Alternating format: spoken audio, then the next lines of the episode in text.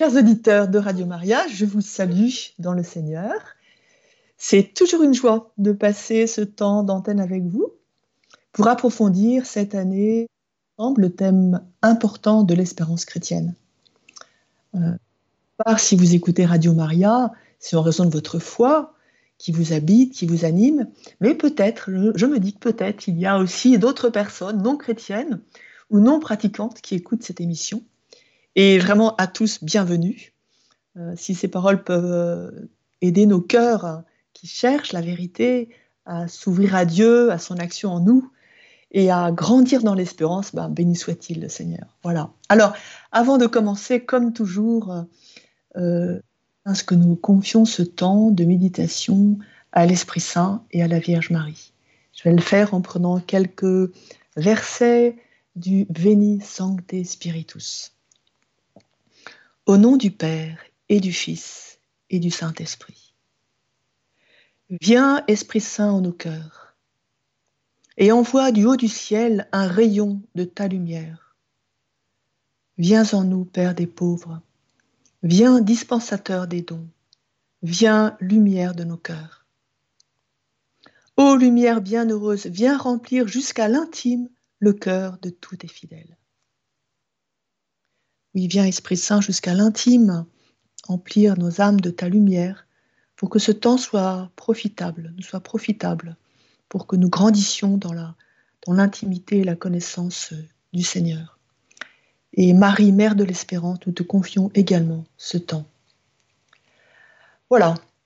Alors nous allons poursuivre ce soir notre aventure d'approfondissement de la compréhension de ce que représente notre espérance chrétienne. Et comme nous l'avons vu, si nous l'avons sans aucun mérite de notre part lors de notre baptême, peut-être étant-nous petits bébés ou adultes, qu'importe, il nous revient de la faire croître. Comme chacune des trois vertus théologales, dont elle fait partie, reçues, mais dont nous sommes responsables de leur croissance. De ce don divin de l'espérance, comme la foi, comme la charité, sont comme des semences prometteuses, prodigieusement prometteuses, mais qui demandent de grandir en nous, et elles ne grandiront pas sans notre coopération.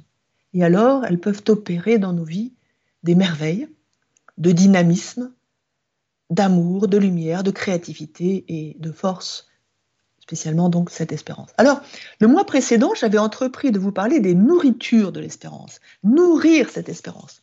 Mais le temps m'avait manqué pour exposer toutes les nourritures que nous avons à notre disposition. Ça m'a paru très important de revenir un petit peu euh, à ça parce que ce serait dommage de ne pas connaître toutes ces bonnes nourritures euh, parce que cette vertu est, particulièrement euh, indispensable et fragile aussi. Voilà, donc il faut la nourrir. Et ensuite, aujourd'hui, ce sera le thème de ce jour, nous étudierons les ennemis de l'espérance qui risquent de saper notre espérance. Et euh, voilà, en effet, il ne suffit pas de la nourrir, il faut la protéger. La protéger de ces caricatures, qui sont finalement des pièges, qui nous en détournent subtilement, ou plus ou moins, et puis de ces ennemis qui la combattent directement, qui peuvent semblait presque la, vaincre et on désespère.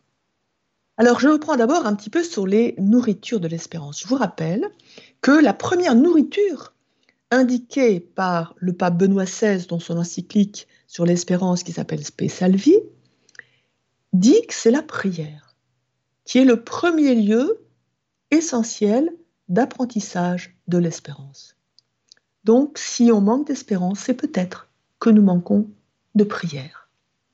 Alors, il y a toute modalité de prière, tout est important.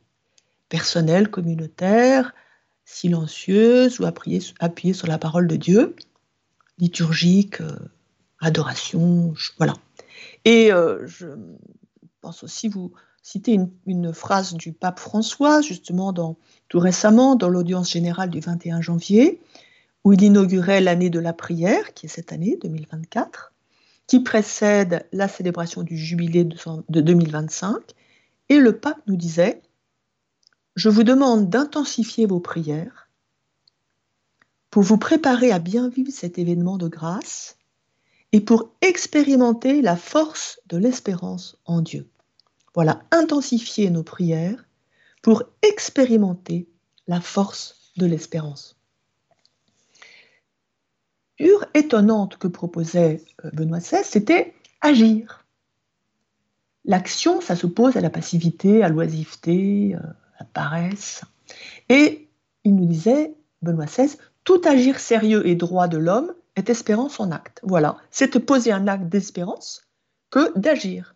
Encore faut-il, c'est la condition, pour que ça soit une nourriture de l'espérance, que nous regardions au loin la grande espérance, que nous agissions à la grande espérance de la vie éternelle, et donc des actions qui voient loin. Si notre action est strictement terrestre et matérielle, ça nourrit pas l'espérance.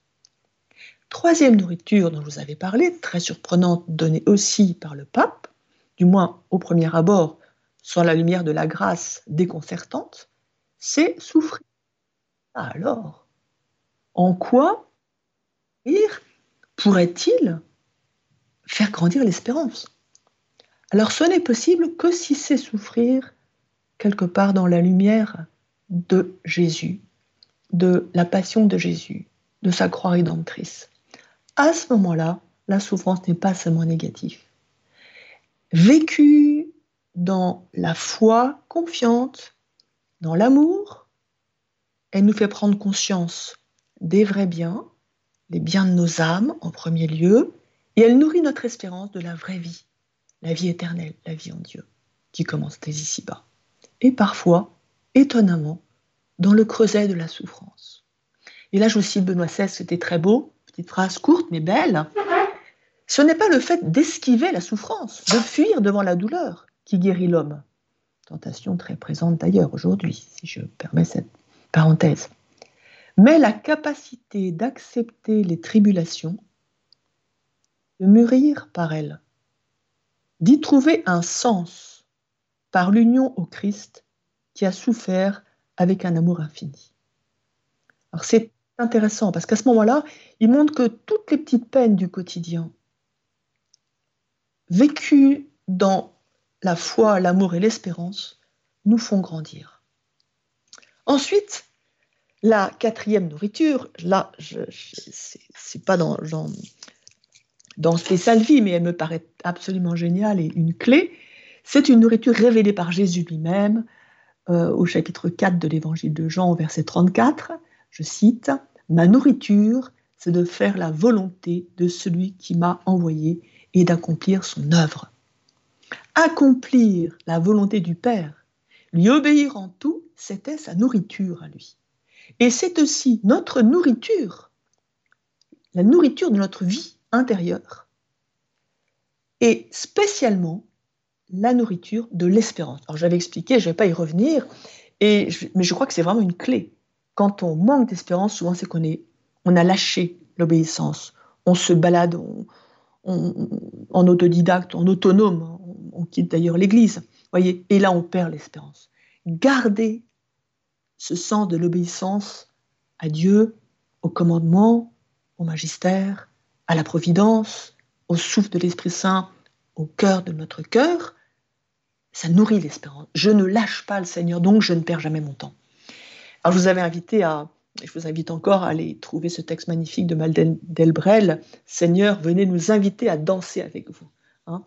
Euh, que la vie ne soit pas euh, faites-nous vivre notre vie non comme un jeu d'échecs où tout est calculé, non comme un match où tout est difficile, non comme un théorème qui nous casse la tête, mais comme une fête sans fin où votre rencontre se renouvelle, comme un bal, comme une danse, entre les bras de votre grâce dans la musique universelle de l'amour. Mais quand on danse, il faut laisser celui, surtout si on est la femme, on laisse celui qui nous guide. Voilà, il faut se laisser, se laisser faire, se laisser agir. Voilà. Alors, la cinquième nourriture auquel j'ai, je, ne dirais qu'un mot, mais je trouve que c'est important, c'est le sacrement de réconciliation. Comme cela renouvelle l'espérance. Visez, vous voyez, c'est la miséricorde de Dieu, c'est comme un océan où je jette je jette euh, mon, mon, vase, le, vase par la confiance, et je, puise dans la miséricorde de Dieu, où je jette, ou l'océan dans lequel je jette l'encre. Voilà. Le cœur de Jésus nous renouvelle à chaque sacrement de réconciliation, au lieu de nous laisser alourdir par nos fautes, nos péchés, tout ça. ça. Ça nous pourrit des poubelles. Quand on en a à l'intérieur, on les a vus, il faut aller les jeter dans le cœur du Seigneur. Voilà. Maintenant, j'aborde le thème spécifique de ce soir, les ennemis de l'espérance. Et je distinguerai des, pas des ennemis directement, mais des caricatures qui finalement sont des pièges, comme je disais tout à l'heure. Et puis après, des ennemis. nous verrons que c'est un peu spécial, ces ennemis. Voilà. Parce que, voilà, sachons que l'espérance est, extraordinairement puissante, mais qu'elle est, euh, elle est attaquable, entre guillemets. Et il faut vraiment qu'on soit très lucide pour, dans un monde particulièrement secoué, demeurer des personnes fortes dans l'espérance. Alors, première caricature, euh, ça va peut-être vous surprendre les caricatures que je mais je crois que c'est important. Je dirais c'est l'optimisme de principe. Voilà, tout va bien, tout finira bien, positivons. Alors on le dit, et en attitude, souvent, quelque part, c'est un petit peu se boucher les yeux, comme l'autruche, et parfois c'est même un peu égoïste. Hein. Je vous cite euh, Bernanos dans La liberté, pourquoi faire? C'est un peu sévère, mais c'est quand même pas faux. Neuf fois sur dix, l'optimisme est une forme sournoise de l'égoïsme, une manière de se désolidariser du malheur d'autrui. Au bout du compte, sa vraie formule serait plutôt ce fameux après moi le déluge. C'est quand même difficile d'être euh, résolument optimiste dans un monde où on voit tant de souffrances, tant de guerres, tant d'injustices. C'est difficile d'être simplement optimiste. Donc je crois que le, fait positivons et tout, c'est gentil, mais c'est faux. C'est faux et, ça nous fait ça nous fait nous appuyer euh, sur du vent. Voilà.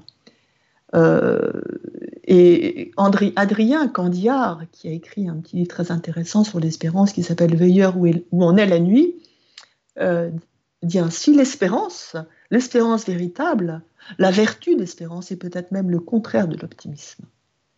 Et d'ailleurs, il cite, je ne vais pas revenir là-dessus, le livre de Jérémie, où euh, on considère que Jérémie est un épouvantable pessimiste, euh, et les autres sont très optimistes, le Seigneur va nous aider, pas problème. Et en fait, non, ils vont être exilés à Babylone. Donc, un optimisme systématique, c'est un peu léger, c'est pas ça l'espérance. Ça peut même, quelque part, nous empêcher d'aller vraiment puiser à l'espérance dont on a besoin. Ensuite, deuxième euh,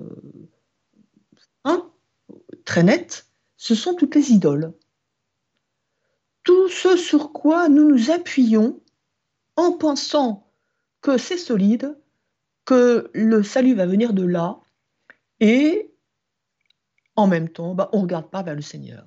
Alors, ce qui est très euh, aujourd'hui euh, extrêmement fréquent, comme soulignait par exemple Solzhenitsyn dans son célèbre discours à Harvard, euh, nos sociétés occidentales sont globalement prises dans une confiance illusoire dans les sciences, les techniques, l'économie. Voilà. Et en fait, on est, on est aveuglé, on s'appuie, qui vont s'écrouler. Ce sont des idoles. Et je crois que voilà, ça nous détourne de, Dieu qui est notre seul rocher. Quand vous lisez les psaumes, c'est partout présent, toutes ces idoles. Il faut y réfléchir. Il y a des fausses promesses. Voilà. Je pense aussi en politique il y avait des fausses promesses du marxisme, euh, il y a les fausses promesses des sciences. Alors, euh, ceux qui ont la possibilité de, lire Spécial Vie, euh, le pape Benoît XVI en parle particulièrement entre les numéros 20 et 26, c'est très intéressant. Voilà. En fait, tout cela, c'est, ce sont des appuis irréels. la vie n'est pas un long fleuve tranquille. Il y a beaucoup de situations dramatiques, humainement inextricables, des questions de fond sans réponse, il vaut mieux oser regarder les choses en face. D'autre part, nos forces humaines sont limitées. Aucune nation n'a jamais pu garantir la justice et la paix d'un peuple dans la durée.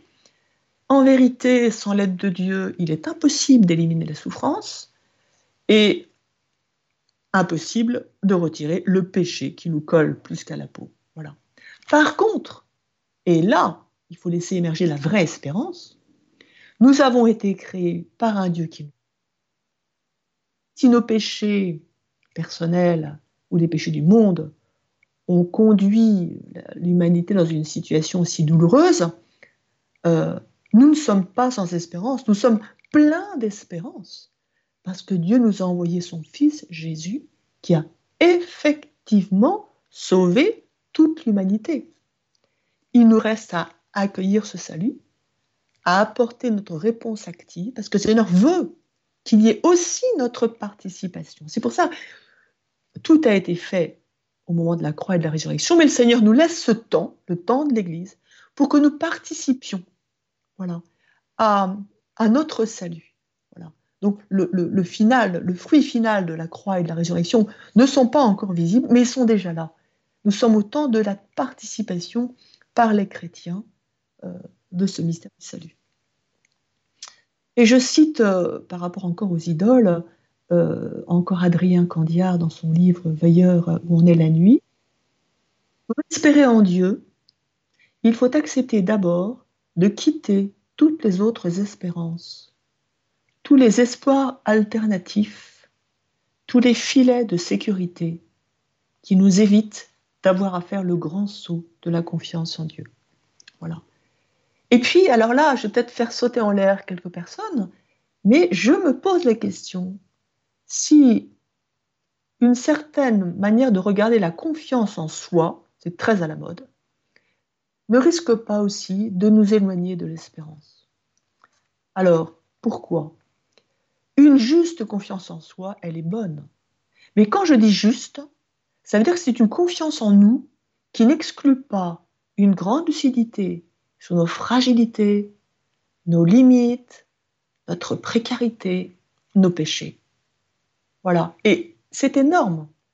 Si, si la, confiance en soi, travailler, c'est vraiment, vraiment très à la mode. Hein. Euh, c'est illusoire le fait d'aider les enfants les plus jeunes, mais ça peut être piège. Quand elle prétend cette confiance en soi faire de nous des personnes capables de tout affronter, d'avoir besoin de personne, de vaincre les choses avec nos seules ressources, alors elle se teinte de toute puissance, elle est mensongère. Elle est, va contre la vraie connaissance de soi. Finalement, elle est dangereuse parce que elle va nous éloigner de la foi en Dieu et de l'espérance en Dieu. Voilà, c'est pas réaliste. Ça risque de venir un petit peu, même beaucoup, titiller notre orgueil, euh, ou bien de nous faire euh, d'être une espèce de, comment dirais-je, de, de masque euh, placé par-dessus des peurs et des angoisses euh, non avoué. Voilà. Alors, c'est pas très drôle ce que je vous raconte, mais aujourd'hui, il va y avoir des choses un petit peu difficiles. Mais je crois que c'est important de voir que ces choses-là que je vous ai dit, là aussi bien, donc, un, espèce d'optimisme léger, euh, tous les faux appuis, oh là là là, il y en a quand même, tous les faux appuis, et une confiance en soi euh, démesurée, euh, ça devient des freins pour qui nous conduisent à croire qu'on n'a pas besoin de l'aide de Dieu, euh, ou bien qu'on en a besoin juste de temps en temps, mais qu'en fait on assume. Voilà. Et je crois que c'est donc euh, important de les euh, pointer. Et maintenant, nous allons passer aux ennemis. Alors ça va, je trouve, c'est un petit peu, c'était, c'est très important, il me semble. Hein.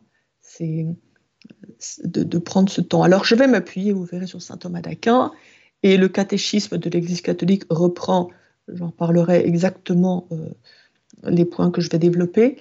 Euh, on n'en parle pas forcément beaucoup, je trouve ça très très très intéressant. Voilà. Le premier ennemi, ça vous paraît comme un pléonasme, c'est le désespoir. Alors s'il est vrai que, comme dit Bernanos, un certain désespoir peut être le chemin pour découvrir la véritable espérance, il n'en demeure pas moins que le désespoir peut être ravageur, dangereux pour notre vie spirituelle. Si nous laissons le désespoir nous grignoter, s'installer, eh bien, cette magnifique et belle espérance, petite espérance, peut s'éteindre, à moins que le Seigneur ne vienne nous sortir du trou. Mais je vais essayer de regarder avec vous assez précisément ce phénomène du désespoir. Je dirais euh, traité par les sciences humaines. Je vais en dire euh, juste quelques mots, mais je suis allée voir ma petite enquête sur Internet. Le thème du désespoir est évidemment abordé par les psychologues. Et on trouve des réflexions intéressantes, euh, souvent très descriptives, avec quelques propositions pour essayer de s'en sortir. Donc les symptômes du désespoir, souvent psychosomatiques, euh, il semble qu'il est identifié comme une forme grave de dépression, euh, avec tous les degrés et avec sa forme très grave lorsque la personne euh, est dans son désespoir n'a plus envie de vivre et, est donc tentée par le suicide. Voilà. Donc la personne qui tombe dans une dépression désespoir, eh bien, elle voit plus les moyens de se sortir de sa situation. Elle perd tout intérêt pour des choses qui auparavant la, la motivaient. Elle n'arrive plus à prendre de décisions. Et euh, elle se sent seule. Et en plus, souvent, elle est portée à s'isoler. Donc, elle devient difficile à aider. Les personnes qui, qui commencent à désespérer ou qui est déjà profondément désespérée, c'est plus ou moins lucide, mais ça ronge. Et avec comme conséquence une perte de vitalité euh, énorme, un repli sur soi, et puis fréquemment euh, le refuge dans l'alcool, la drogue, euh, parfois des distractions par l'ordinateur, par exemple. Voilà. Donc c'est quelque chose d'assez fréquent qui peut ronger un, enfant dès, le début de l'adolescence. Euh, et alors, on va, on va étudier tout ça. Pour l'instant, c'est très descriptif. Hein. Et de fait, je trouve que c'est assez descriptif dans ce que j'ai trouvé euh, sur Internet. Les causes sont peu abordées. Euh, Victor Frankl, quand même, médecin psychiatre juif XXe siècle, père de la logothérapie, explique quelque chose de le désespoir par une formule, je trouve, très pertinente. Il dit souffrance moins sens égale désespoir. Autrement dit, le désespoir naît quand nous vivons dans des souffrances qui outrepassent le sens que nous donnons à la vie. C'est très fréquent aujourd'hui. Quand on, on, vieillit, par exemple, quand on est seul, eh bien, on souffre et en fait, la vie semble ne plus avoir de sens. Au contraire, une personne qui souffre en voyant un sens à ses souffrances ne sera pas désespérée. Une femme qui accouche, même si elle souffre, elle n'est pas désespérée, elle va lutter. Une personne qui a été, euh, quoi, blessée, qui subit une rééducation douloureuse d'un membre, ou bien une chimio pénible pour une personne qui subit un cancer, elle peut trouver un sens à cette souffrance et se battre. Viktor Frankl, euh, entre parenthèses, il sait de quoi il parle, il a vécu les camps de concentration, donc c'est sûrement quelque chose de très intéressant. Et comme moyen pour en sortir, en tout cas pour Frankl, ça va être la redécouverte du sens. Voilà. Pas évident quand on est simplement matérialiste, qu'on n'a pas de foi, c'est pas évident. Voilà. Quand on lit, moi, propose d'accepter la situation, de se confronter à ses, pensées négatives sans y rester, de mettre des, pensées positives, de se recadrer, de construire, euh, de se donner quelques objectifs, de s'occuper, de se laisser aider. Tout ça, ça compte, ça joue. Voilà. Mais je trouve que c'est, j'allais dire, c'est faible. C'est pour ça que je pense que l'analyse que nous allons maintenant regarder, appuyée sur saint Thomas d'Aquin, elle est autrement plus puissante. Je vais donc vous parler du désespoir étudié par ce théologien du Moyen Âge, Saint Thomas, Saint Thomas d'Aquin, docteur de l'Église. Alors Saint Thomas d'Aquin traite du désespoir C'est étonnant pour un théologien. Enfin, je ne sais pas si vous y pensiez, mais voilà. Il traite de manière détaillée du désespoir dans sa somme théologique à deux endroits, sous deux angles. Dans ce qu'on appelle euh, la prima secunde, la première partie de la deuxième partie, sur la morale, la morale générale, les actes humains, dans laquelle il va consacrer une part importante et très pertinente sur les actes communs à l'homme et aux autres animaux. Autrement dit, il va parler des passions que nous avons. Il va en étudier, il va en, en distinguer 11, il en répertorie 11, et de fait, je crois que toutes les passions qu'on peut éprouver sont toujours raccrochables à ces 11, c'est une analyse remarquable, et il, étudie chacune en nous faisant bien comprendre ce qui est très important, c'est qu'elles ne sont pas d'abord morales, elles sont ni bonnes ni mauvaises, ce sont des réactions de notre sensibilité qui ne mettent pas en cause la volonté, qui ne sont pas d'abord morales. Et c'est donc dans... Il y a toute une partie du désespoir qui est en fait une passion. Et puis, dans une autre partie, plus loin de la somme théologique, il va dans ce qu'on appelle la secunda secunde, la deuxième partie de la deuxième partie, qu'on appelle la morale particulière. Il va étudier d'abord les trois vertus théologales, la foi, l'espérance et la charité, et il va regarder le désespoir comme un vice, un péché, opposé à l'espérance. Donc on va regarder ça. C'est un peu pointu. Je vais vous entraîner là-dedans, quelque chose que je trouve voilà, un peu pointu, mais je trouve vraiment très très lumineux. Alors commençons par le désespoir regardé comme une passion. Donc quelque chose qui nous tombe dessus, qui atteint notre sensibilité. En particulier, il distingue deux domaines, le concupiscible, tous les appétits sensibles qui nous poussent vers un bien, nous détournent d'un mal, et puis l'irascible. L'irascible, c'est la, part de sensibilité de nos appétits sensibles qui nous indique qu'un bien va être difficile à obtenir ou le mal difficile à éviter. Donc cette réaction de la sensibilité, elle va être, je dire, combative, dans la fuite ou bien plutôt dans l'attaque. Voilà. Et il précise que le désespoir fait partie de l'irascible. Et qu'il est donc... Euh, voilà, donc on va regarder un peu de près. Donc, le, désespoir, la passion de désespoir, elle nous attaque quand la difficulté pour atteindre un bien futur, on avait vu que c'était difficile, engagée, et tout d'un coup, elle nous paraît, la difficulté, trop grande pour nos forces.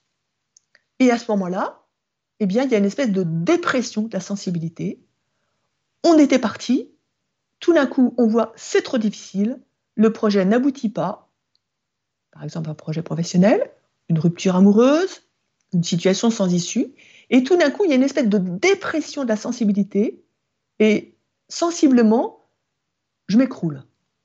Voilà. Et on peut tous être atteints sensiblement de ce genre de, la passion désespoir. C'est comme un coup de masse on perd son élan, on a l'impression de s'écrouler, de s'enfoncer. Alors ça, c'est intéressant, c'est de voir que nous avons cette sensibilité, nous la partageons avec les animaux, et on peut avoir ces sentiments extrêmement pénibles de désespoir. Mais à repérer que c'était ma passion, désespoir, eh bien j'apprends à faire avec. Parce que c'est au niveau de la sensibilité.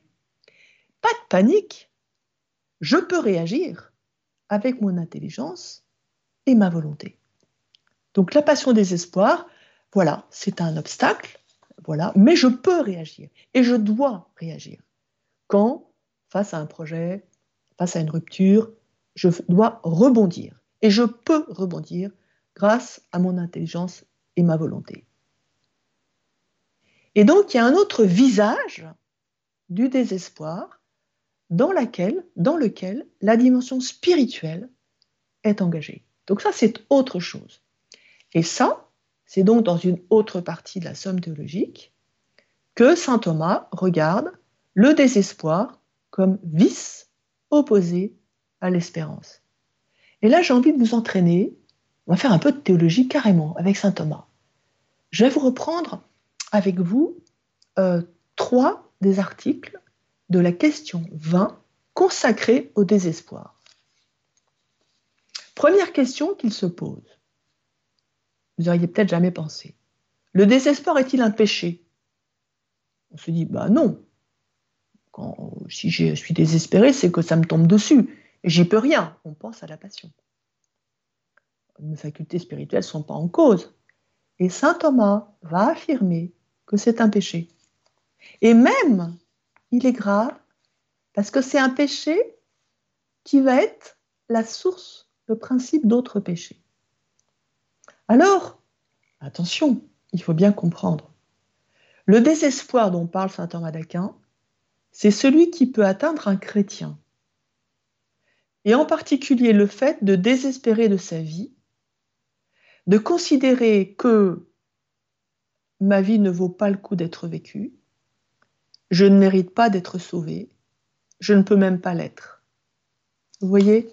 Donc ça, il faut essayer de, discerner, pas tout à fait la même chose, mais qu'un chrétien, quand un chrétien désespère, oui, c'est plus grave, on va voir pourquoi. Qui considère que sa vie n'a plus de valeur, oui, c'est plus grave. Et ça peut devenir donc un péché. Et il le dit, c'est pas qu'il y ait une mauvaise volonté, alors que beaucoup de péchés viennent d'une mauvaise volonté. Non. Mais il y a quelque chose où je me trompe. Je regarde Dieu de travers. Mon intelligence est faussée. Et ça entraîne au péché. Parce que dans mon intelligence droite, je comprends que Dieu m'aime, qu'il m'a accordé le salut en Jésus, que euh, celui qui regarde vers le Christ avec foi est sauvé.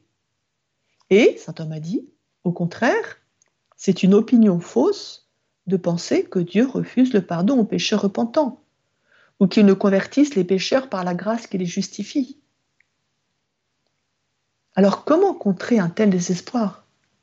Et ça arrive, il va, il va montrer, donc déjà d'entendre, parce qu'on n'y a peut-être pas pensé, que nos manques d'espérance et notre désespoir peut devenir vraiment un péché contre le Seigneur. Il ne l'est pas toujours, parce que je crois important d'ajouter que le désespoir peut être une terrible tentation, et que sans être un péché, et que certains saints ont vécu des épreuves terribles, redoutables, de désespoir. En fait, ils ont vécu la passion, désespoir, entre guillemets, euh, sans pour autant tomber dans le désespoir péché. Mais il faut savoir que le désespoir, passion, peut nous faire basculer dans le désespoir péché et qui est grave. Euh, et sachons que le démon est un lâche qui s'engouffre avec acharnement dans cette faille de notre sensibilité quand, pour une raison ou pour une autre, on a un coup dur et qui fait que franchement, ça peut être un deuil, ça peut être une rupture amoureuse, ça peut être un problème de vocation profonde. Et le démon est capable de nous suggérer les pires faussetés pour nous détruire et faire échouer le dessein d'amour de Dieu sur nous. Il est le menteur et le père du mensonge, comme Jésus le dit en Jean 8, 44. Intéressant aussi, dans son deuxième article, Saint Thomas se pose la question, le désespoir peut-il exister sans l'infidélité? Autrement dit, euh, si on a la foi, est-ce qu'on peut désespérer? Est-ce que si on désespère, c'est qu'on n'a plus la foi forcément ou pas? On pourrait dire, bah oui, en fait, si on désespère, c'est qu'on n'a plus la foi, parce que si on a la foi, euh, on sait que Dieu, Dieu nous aime, Dieu veut nous sauver, euh, donc l'espérance attire le coup. Eh bien, intéressant, Saint Thomas dit non. On peut perdre l'espérance alors que la foi est encore là. C'est très éclairant. Il le dit tout désespéré n'est pas infidèle. Ça veut dire que le croyant peut être attaqué dans l'espérance. Il peut être croyant, vraiment, et en même temps friser le désespoir. C'est pour ça qu'il faut non seulement s'occuper de garder la foi, mais veiller sur l'espérance. Le croyant peut être tenté de désespoir et peut glisser dans la désespérance. Et alors, il dit, euh, c'est vrai, euh, euh, si on a la, normalement on sait que si on a la foi, l'espérance en découle. Oui, dit saint Thomas, mais il dit, la disparition d'une réalité postérieure à une autre, l'espérance est postérieure à la foi, n'enlève pas la première. C'est pas parce que j'ai perdu l'espérance qu'il n'y a plus la foi. Je peux avoir la foi et mon espérance complètement fragilisée. Voilà. Et il explique, c'est un petit peu difficile, je le dis quand même avec ces termes, ça sera plus précis que ce que je dirais moi-même. Quand il dit infidélité, ça veut dire de ne plus avoir la foi. L'infidélité relève de l'intelligence, parce que la foi, elle est reçue dans l'intelligence. Donc quand j'ai plus la foi, il y a quelque chose où je, je n'accueille plus la lumière de Dieu dans mon intelligence. L'infidélité relève de l'intelligence. Et le désespoir concerne la puissance appétitive, c'est-à-dire cette dimension de la sensibilité. Mais l'intelligence porte sur l'universel, donc globalement, je sais que Dieu est amour et la puissance appétitive sur les singuliers. Dans un cas précis, dans ce cas concret, je peux désespérer. C'est un petit peu difficile ce que je vous dis, mais j'espère que vous en comprenez quelque chose. Personnellement, moi j'ai trouvé ça extrêmement éclairant pour nous rendre vigilants à soigner notre espérance. Je peux être croyant et être profondément euh, éprouvé dans l'espérance. Et puis, aussi très intéressant, l'article 3, sa question, Vraiment, peut-être qu'on se. Enfin, moi, je ne m'y attendais pas. Le désespoir est-il le plus grave des péchés? Ça paraît énorme. On se dit, mais enfin, la foi, perdre la foi, c'est grave. Plus grave. Perdre l'amour, tomber dans la haine, c'est plus grave. Alors, saint Thomas dit des choses éclairantes. D'abord, première chose, c'est que de fait, les péchés les plus graves, ce sont ceux qui concernent les vertus théologales, parce que ça touche Dieu direct.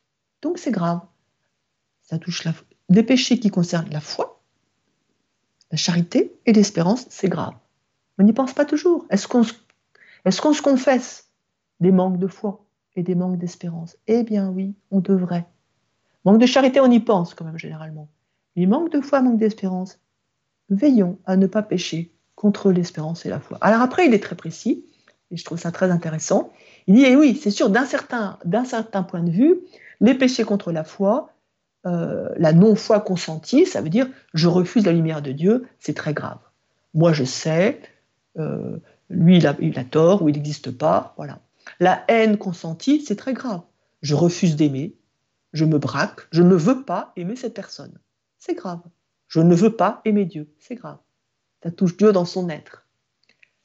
Le désespoir consenti, il n'y a plus rien à faire, c'est fichu. Je vaux rien. Ma vie n'a pas de sens. Vous avez pensé que c'était un péché? Eh bien si, c'est un péché. Et c'est grave. Quand l'homme n'espère pas pour lui-même la participation à la bonté de Dieu, quand l'homme n'espère pas pour lui-même la grâce et le ciel, ça paraît moins grave d'un certain point de vue, et d'un certain point de vue, c'est vrai. Il n'y a pas d'opposition frontale à Dieu, on peut d'ailleurs continuer à croire en lui, à l'aimer même. Mais ce désespoir est très grave. Il est, dit saint Thomas, le péché le plus périlleux. Mais pas pensé.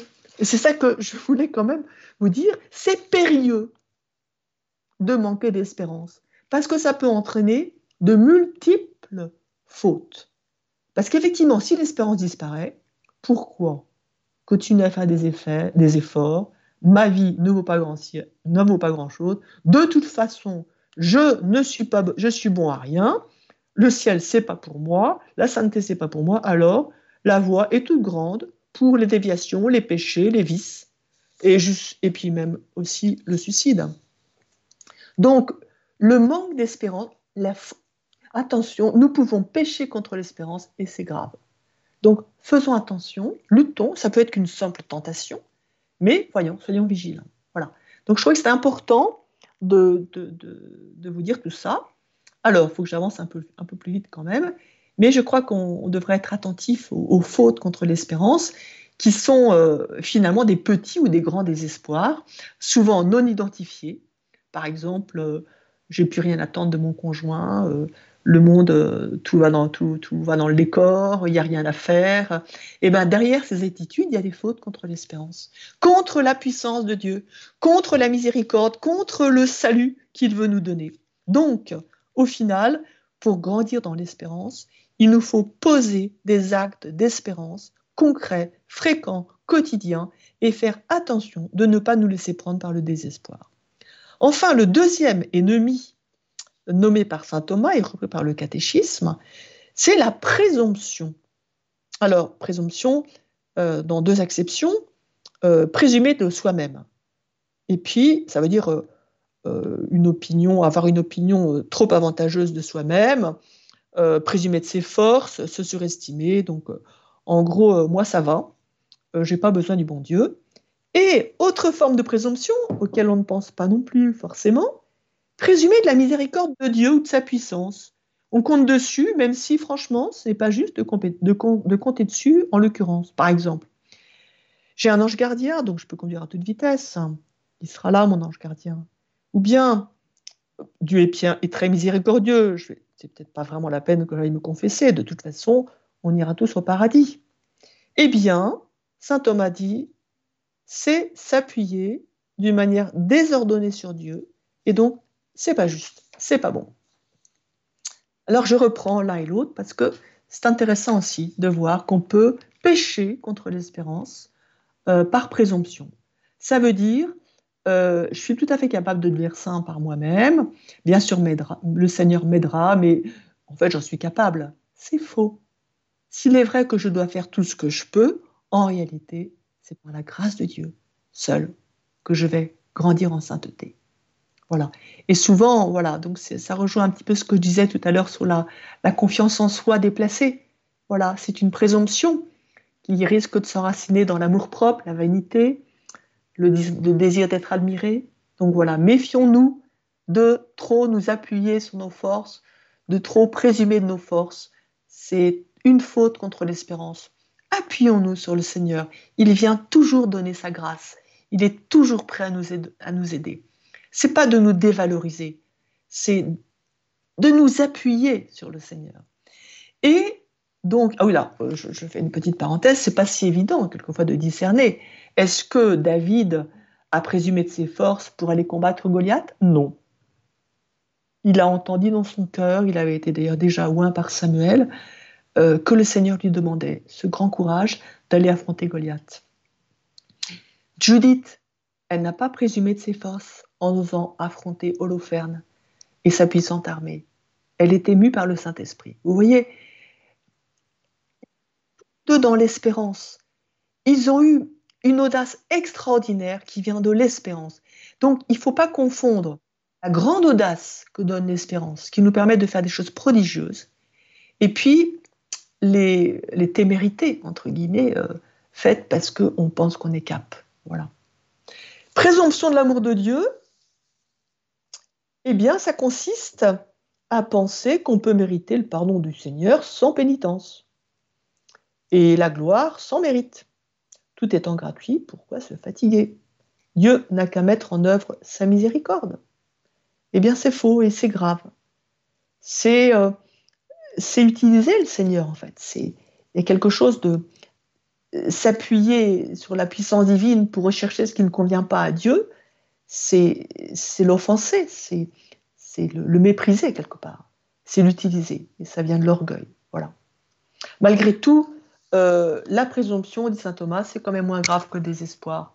Parce que la présomption affirme quand même euh, que Dieu est bon, si je puis dire, qu'il est miséricordieux, alors que le désespoir semble oublier l'attribut essentiel de Dieu qui est infiniment aimant, infiniment miséricordieux et tout puissant dans sa miséricorde et dans son amour. Voilà. Maintenant, euh, la présomption, vous voyez, euh, le bon larron, quand il était, euh, quand il a, il n'a pas présumé de la miséricorde de Dieu. Il était lucide sur sa misère. Et il a eu cette audace de regarder le Seigneur et il a été dans sa contrition totalement. C'était un acte d'espérance. Voyez? Alors j'espère que ce n'est pas trop compliqué. C'était un petit peu difficile ce soir. Je vais me terminer simplement par euh, une citation du pape François.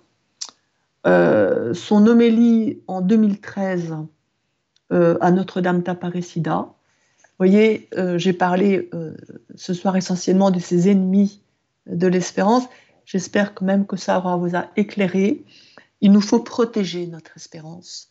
Et il a cette expérience, ne nous laissons pas voler l'espérance. Voilà. C'est tellement précieux d'avoir ce dynamisme divin en nous. Il faut le nourrir, il faut le protéger euh, de ces caricatures, euh, de ses ennemis. Donc je termine simplement en vous citant le pape François. Que de difficultés dans la vie de chacun de nous, dans l'existence des personnes, dans nos communautés. Mais pour aussi énormes que ces difficultés semblent, puissent sembler, Dieu ne nous laisse jamais en être submergés. Face au découragement qui pourrait être dans la vie et qui pourrait gagner ceux qui œuvrent pour l'évangélisation ou qui font l'effort de vivre dans la foi en tant que père et mère de famille, je voudrais dire avec force, ayez toujours dans vos cœurs cette certitude Dieu marche à vos côtés. Il ne vous abandonne en aucun moment. Ne perdez jamais l'espérance. Ne l'éteignez jamais dans vos cœurs. Le mal est présent dans notre histoire, mais il n'est pas le plus fort. Dieu est le plus fort. Dieu est notre espérance. Voilà, et eh bien je vous, je vous dis à la prochaine fois, et puis que Dieu vous bénisse tous.